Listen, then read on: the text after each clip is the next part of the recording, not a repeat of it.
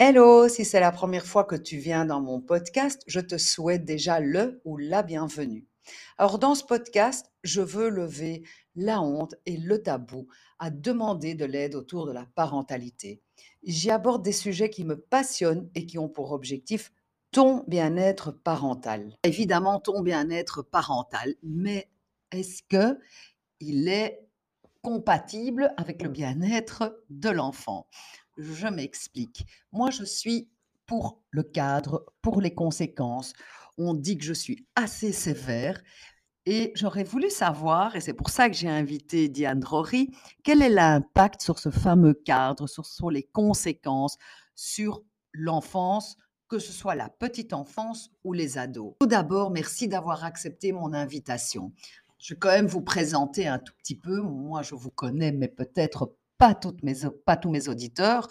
Alors, vous êtes spécialiste des troubles de la petite enfance, vous êtes psychologue, vous êtes psychanalyste, vous avez été collaboratrice au Psychologie Magazine belge et au Ligueur et à la Libre Essentielle. Vous avez écrit plusieurs livres, livres dont Cri et châtiment et Faut-il sacrifier le nom du Père et vous êtes co-auteur de Génération Cannabis, Paroles de jeunes, paroles d'experts. Mais moi, je vous ai invité pour un de vos derniers livres qui est Au secours, je manque de manque. Pourquoi est-ce que c'est si difficile aux parents de cadrer les enfants? Qu'est-ce qui bloque les parents et de quoi est-ce qu'ils ont peur? Parce que je me suis rendu compte que la peur les paralyse assez souvent. Enfin, paralyser peut-être un mot un peu fort, mais c'est la peur de mal faire ou de faire du tort à l'enfant qui les empêche, je pense, de temps en temps, de bien cadrer. Oui, et donc ils ont, on a l'impression évidemment que quand on cadre un enfant, eh bien, l'enfant n'est pas content. C'est ça. quand on le cadre, c'est parce que on lui dit que quelque chose qu'il a envie de faire, il ne peut pas le faire. Donc, bien sûr, mettre du cadrage peut parfois, même, souvent, entraîner du côté de l'enfant du fâché euh, et même ce qu'on appelle la crise. Hmm. Et cette fameuse crise fait très très peur aux parents parce que ils ont l'impression qu'à ce moment-là, leur enfant n'est pas heureux, qu'il donc il manque à leur devoir de bons parents, d'être des bons parents, puisque l'enfant est fâché, parfois il pleure, parfois il tape du pied, parfois il claque la porte et, il dit qu'il n'aime plus ses parents. Alors ceux-ci sont terriblement tristes, ils, craignent, ils craignent le conflit parce que conflit veut, pense-t-il, signe de non-amour. Donc ça, pour eux, ça, pour les parents, ça veut dire que quand l'enfant fait une crise, ils ont l'impression qu'ils vont perdre l'amour de leurs enfants. Ah oui. Or, euh, bien sûr, il ne s'agit pas du tout de ça, que du contraire. Parce que, très étonnamment, un enfant qui reçoit un cadre, un enfant qui est, comme on dit, cadré, c'est-à-dire cadré, ça veut dire entouré. Ça veut dire qu'il il sait que là où il met les pieds, c'est bon pour lui. Et que là où c'est pas bon pour lui, les parents vont dire non, écoute, ça, c'est pas bien. Ça, tu peux pas faire. Donc, le cadre sécurise. Et, c'est ça qui est important de comprendre, c'est qu'au contraire des parents qui mettent un cadre clair, eh bien, l'enfant est sécurisé. Ok, et, et, par, ce, par, ce, fait, il se sent plutôt aimé plutôt que pas aimé. Tout à fait. Bien sûr, quand on parle de cadre, on ne parle pas de quelque chose dans lequel l'enfant étouffe et ne peut rien décider et ne rien faire de, de, ce qu'il voudrait faire. Un cadre, ça ne ça veut pas dire tu ne peux faire que ce que papa et maman veulent que tu fasses. Le bien-être de l'enfant, selon moi, est passé du nécessaire à primordial.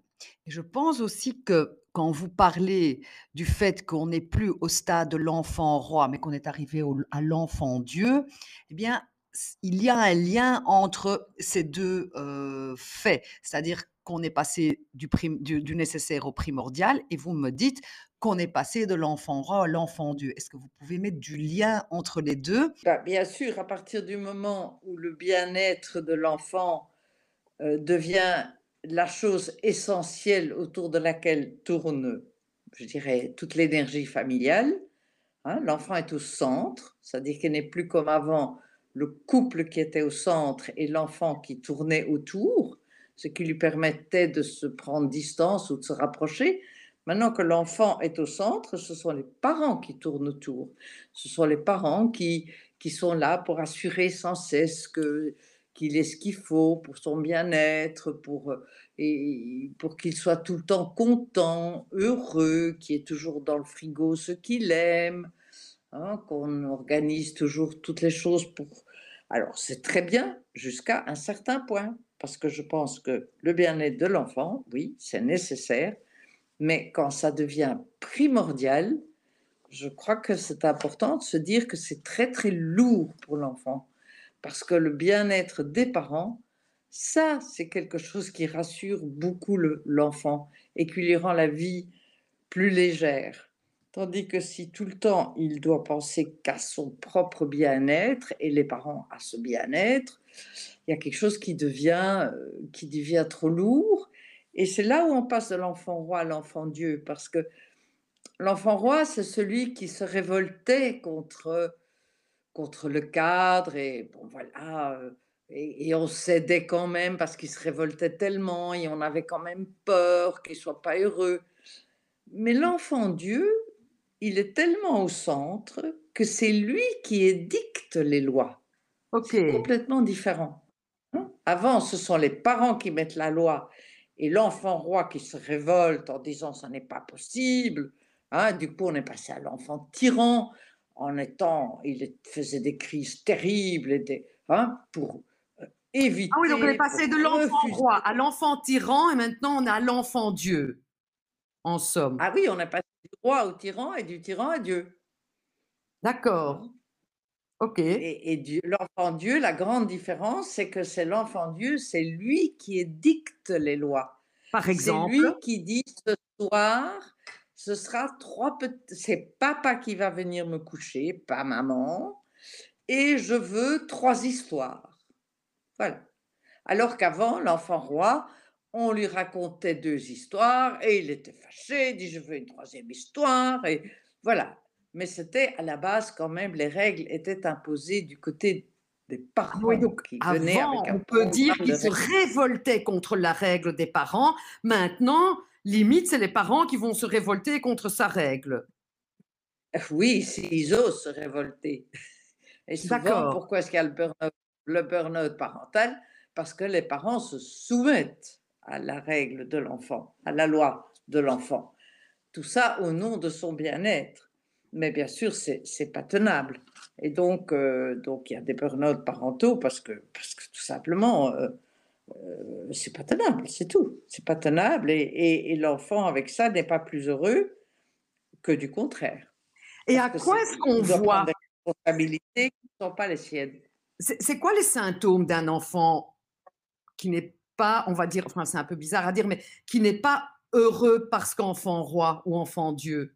Comment, comment est-ce qu'on voit ça? Comment est-ce qu'un enfant Dieu, il est, il est très très angoissé, il a des troubles du sommeil, il se réveille la nuit, il va voir ses parents, il veut dormir avec ses parents, il veut voir ses parents, il veut voir si en fait tout va bien avec ses parents, parce que comme il est au centre de la famille, c'est l'enfant qui est responsable de ses parents. Et donc la nuit, il doit aller voir s'il dorment bien, s'il leur est rien arrivé. C'est inconscient, évidemment. Oui, oui. Euh, mais euh, il y a des, des, des, troubles du sommeil. Il y a euh, finalement un enfant qui qui est, trouve pas sa place. Hein, il y a toutes ces, ces qui n'a pas été conçu pour être Dieu, en somme. Il n'a pas été conçu pour être ça, mais il est très vite mis à sa place parce que voilà, ça appelle la cerise sur le gâteau, avoir un enfant. Hein. Maintenant, on a d'abord sa profession, puis on a sa maison, et puis on a un enfant. Donc, c'est la cerise sur le gâteau. Donc, c'est c'est l'ultime moment de voilà de la du, le bonheur utile ultime. Et donc euh, voilà c'est comme ça de nos jours. Euh, les enfants n'arrivent plus par hasard. Et, mais pour l'enfant ça n'est pas si facile. Et alors Mais on est d'accord qu'un parent qui voit son enfant débouler la nuit ou être angoissé, etc., se dit qu'il a fait mal, donc il fait encore plus du même qui est pire. Euh, oui, sauf qu'il ne sait pas pourquoi l'enfant est angoissé, il ne sait pas pourquoi il, vient, la nuit, et, le parent s'énerve comme un fou parce qu'il trouve que la nuit il faut dormir. Il a raison, bien sûr, mais bon, en attendant, comme l'enfant est trop angoissé, ah ben, la nuit, cet enfant, c'est son angoisse qui le gère. Donc, les problèmes de la nuit, c'est la journée qu'elles se résolvent. C'est la journée, c'est en mettant un cadre pendant la journée, en ne laissant pas l'enfant être maître des parents, un maître de leur corps, eh bien que l'enfant va petit à petit bien dormir la nuit. Hein, à propos de votre livre, est-ce que le cadre ne peut pas en quelque sorte venir en aide aux parents et aux enfants? Parce que le cadre et les limites mettent en somme du manque chez l'enfant et les ados. La question du, manque de manque, c'est-à-dire qu'un enfant, à ce moment-là, les parents font tout ce qu'ils peuvent pour qu'il ne soit pas frustré, pour qu'il ne manque de rien. Hein, c'est ça qui les épuise. Et comme c'est l'enfant qui édite pas mal de lois, ben, il faut répondre à tout ça. C'est épuisant euh, pour les parents. Et pour l'enfant, euh, bah, le manque de cadre fait que bah, il en demande toujours plus et c'est jamais bien. On lui fait une tartine au choco, non, il veut pas le choco. Tout à coup, il veut quand même de la confiture, puis on lui fait la confiture. Il dit non, je veux pas de la confiture. Il y a un moment où si on ne dit pas stop, ce que tu as demandé, ta, ta, ta parole a de la valeur. Tu as demandé choco au départ c'est choco. C'est ça, mettre un cadre aussi. C'est prendre la parole de l'enfant comme quelque chose qui a du poids. Tu veux une tartine au choco? Ok, je fais une tartine au choco. Après, ah, non, tu as dit choco, c'est choco. Voilà. Hein, ok. Euh, c'est vraiment important parce que ça lui apprend aussi le, ne pas faire manquer l'enfant, le déréalise. Et ça, c'est très, très important qu'on comprenne que dans la vie, ben dans la vie, c'est pas comme ça. Dans la vie, nous sommes tous confrontés à des frustrations. Nous sommes tous confrontés régulièrement à euh, quelque chose qui va pas, quelque chose qui est difficile, quelque chose qu'il faut recommencer. Et l'enfant qu'on ne prépare pas à ça, à qui on court de, dans toute la maison pour chercher ses pantoufles, à qui on vite vite on le ramène son cartable à l'école parce qu'il a oublié son cartable, tout ce qu'on fait pour que surtout il ne manque de rien, eh bien, ça ne le prépare pas à la vie réelle. Parce que dans la vie réelle, il faut penser. Et si on court avec le cartable parce qu'il n'a pas pensé à le prendre, eh bien, il ne pensera pas plus à le prendre le lendemain. Oui, moi j'aime bien dire, Parfois, je dis aux, parents, dis, mais c'est pas grave, les conséquences, il a oublié son cartable, c'est pas très grave. Oublier son passeport quand on part en vacances, quand on a 20 ans, parce qu'on a couru derrière lui avec son cartable quand il l'oublie, c'est un peu plus grave, on va dire. Exactement, c'est ça que j'appelle de la déréalisation. Parce que quand il va arriver avec son passeport à l'aéroport, là, c'est la réalité de la vie, il faut un passeport. Mais là, les conséquences sont graves parce que, bon, il y a le prix de l'avion, il part pas. Enfin, je veux dire, c'est la désorganisation totale. Mais, mais la réalité de la vie, c'est qu'il faut penser, il faut prévoir. Hein. Or, qu'est-ce qu'on voit beaucoup, beaucoup chez les jeunes actuellement?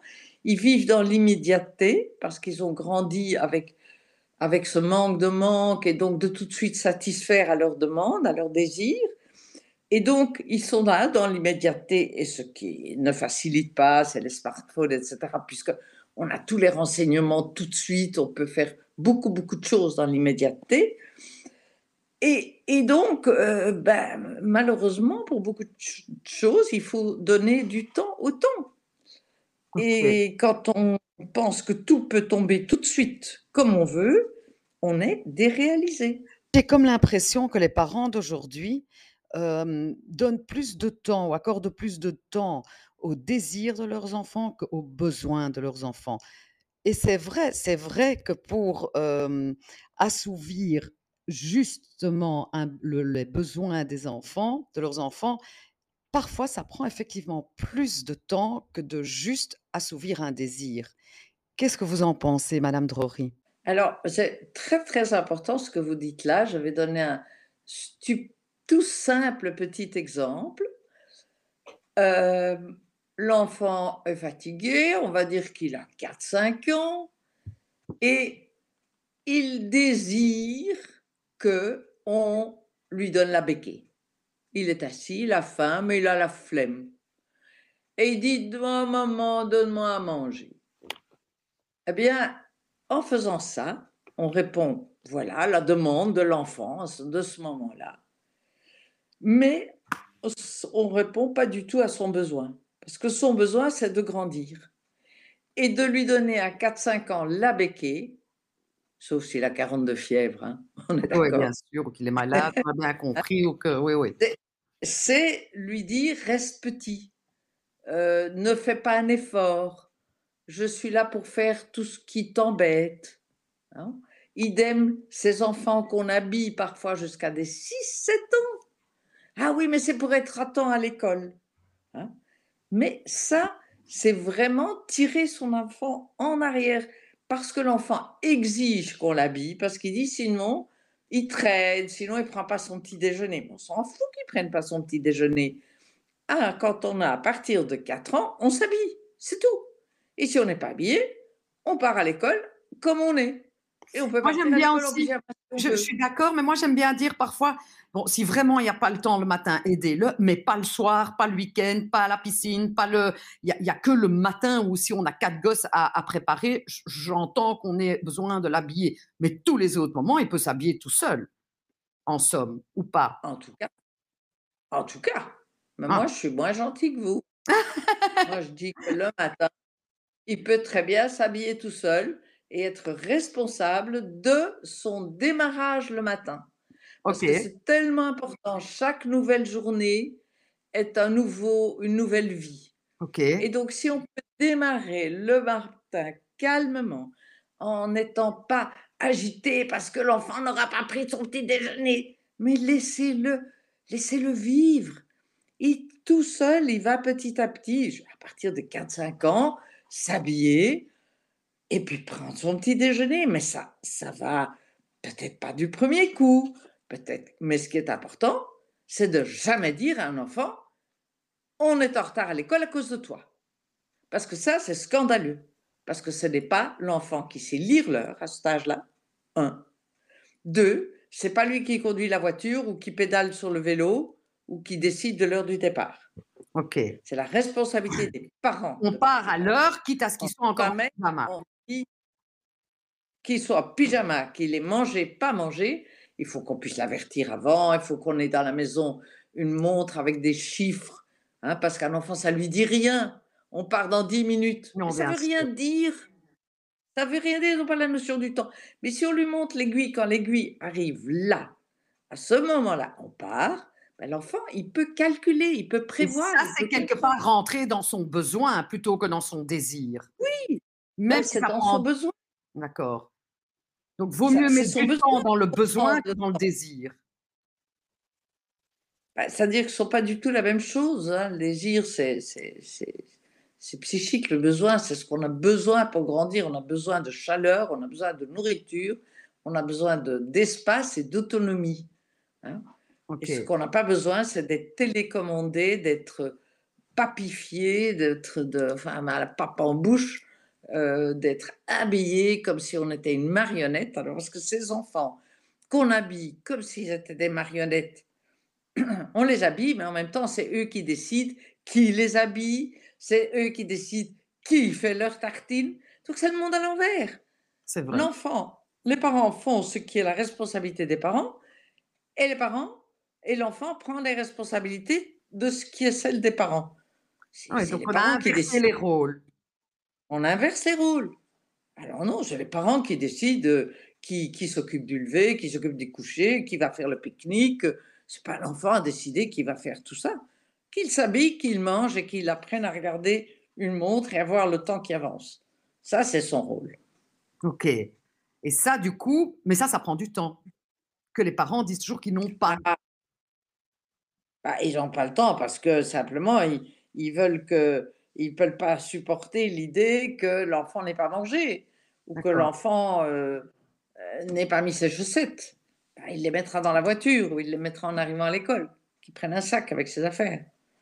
Moi, je suis Mais en d'accord. général, je vous redirais que dans 99 cas sur 100, hein, ça fait quand même quelques années que je travaille, je je vois l'enfant, je fais un deal avec l'enfant et je lui dis: «Écoute, à partir de demain, tu t'habilles, point barre, hein, et tes parents te fichent la paix et ils te disent à peu près quand on part à l'école. Et tu décides comment tu t'habilles, tu choisis tes vêtements la veille et c'est toi qui décides si tu prends ton petit déjeuner ou pas». Mais c'est là-dedans, le là, c'est là, c'est ce que je voulais vous dire, c'est que souvent, parce que moi dis la même chose que vous, mais moi les parents me répondent: «Il va faire il sera la honte et la risée de l'école parce que elle va être la risée parce qu'elle a voulu aller en sandales et il pleuvait» ou heu, «Il s'est habillé en orange, bleu, vert, jaune, il va être la risée, il va faire la honte. Heu, s'il arrive en pyjama à l'école, il va faire la il il aura honte, c'est mauvais pour son estime de lui» et cetera. Moi, c'est ça ce que je reçois comme réponse. Oui, ben, ce qui est bien, c'est quand on fait un deal très clair avec l'enfant, lui aussi, il aurait honte d'aller en pyjama à l'école, donc il va s'habiller. Mais s'il voit une seconde d'hésitation dans le regard des parents, c'est foutu. S'ils sont des parents tout à fait clairs avec ce problème et détachés de cette problématique, c'est ça surtout. Tant que c'est un pouvoir sur les parents, bah, l'enfant il en use. Puis si les parents lui disent: «Écoute, c'est ton problème, c'est pas le mien», bah, l'enfant il s'habille, hein, c'est tout. Ce que ce que je voulais vous demander comme conclusion, c'est on on va revenir au début, le cadre empêcherait cet enfant roi de devenir un enfant Dieu, ça le sécurise et en même temps, il fait il rentre dans la réalité de la vie, c'est ça ce qu'on pourrait dire? Bah, c'est ça, je pense, la grande le grand intérêt du cadre, c'est que d'abord l'enfant est sécurisé. Quand un enfant est sécurisé, il aime il aime beaucoup ses parents, hein, parce que des parents qui sécurisent, c'est des parents, heu, rassurants, c'est des parents qui donnent la sécurité de base et puis le courage de devenir autonome, de se lancer dans des expériences de vie, d'oser se tromper, de voilà. Pour ça, il faut avoir une bonne sécurité de base et le cadre, eh bien, ça, c'est vraiment un des éléments qui permet de donner cette sécurité. Hein, c'est ce qu'on appelle de l'amour conditionnel. Un enfant a besoin de 50 % de d'amour inconditionnel, c'est-à-dire quoi que tu fasses, je t'aime et il a besoin de 50 % d'amour conditionnel, c'est, heu, il y a des choses, voilà, heu, tu auras ton histoire ce soir, ri mais il faut d'abord, que tu tu mettes ton pyjama et que tu te brosses les dents. Voilà, c'est conditionnel, hein. Pyjama, OK. brosser les dents et puis après, il y a l'histoire. Mais il y a pas une histoire même si, heu, tu as fait le le clown et que tu vas dans ton lit tout habillé. Ben non, alors il y a pas d'histoire. OK, C'est d'accord. tout simplement ça l'amour con conditionnel. C'est le cadre, c'est voilà, on fait pas n'importe quoi dans n'importe quel sens, n'importe comment. Merci madame Drory, vraiment du fond du cœur. Pour moi, c'est un honneur de vous recevoir et de pouvoir poser des questions pour mon podcast, mais qui m'intéressent tellement et je n'aurais jamais pu rêver vous poser ces questions autrement qu'au travers mon podcast. Donc merci beaucoup et merci pour tous ceux qui auront l'honneur et l'occasion de vous écouter. À la semaine prochaine pour de nouvelles propositions inspirantes dans ce podcast qui te veut du bien.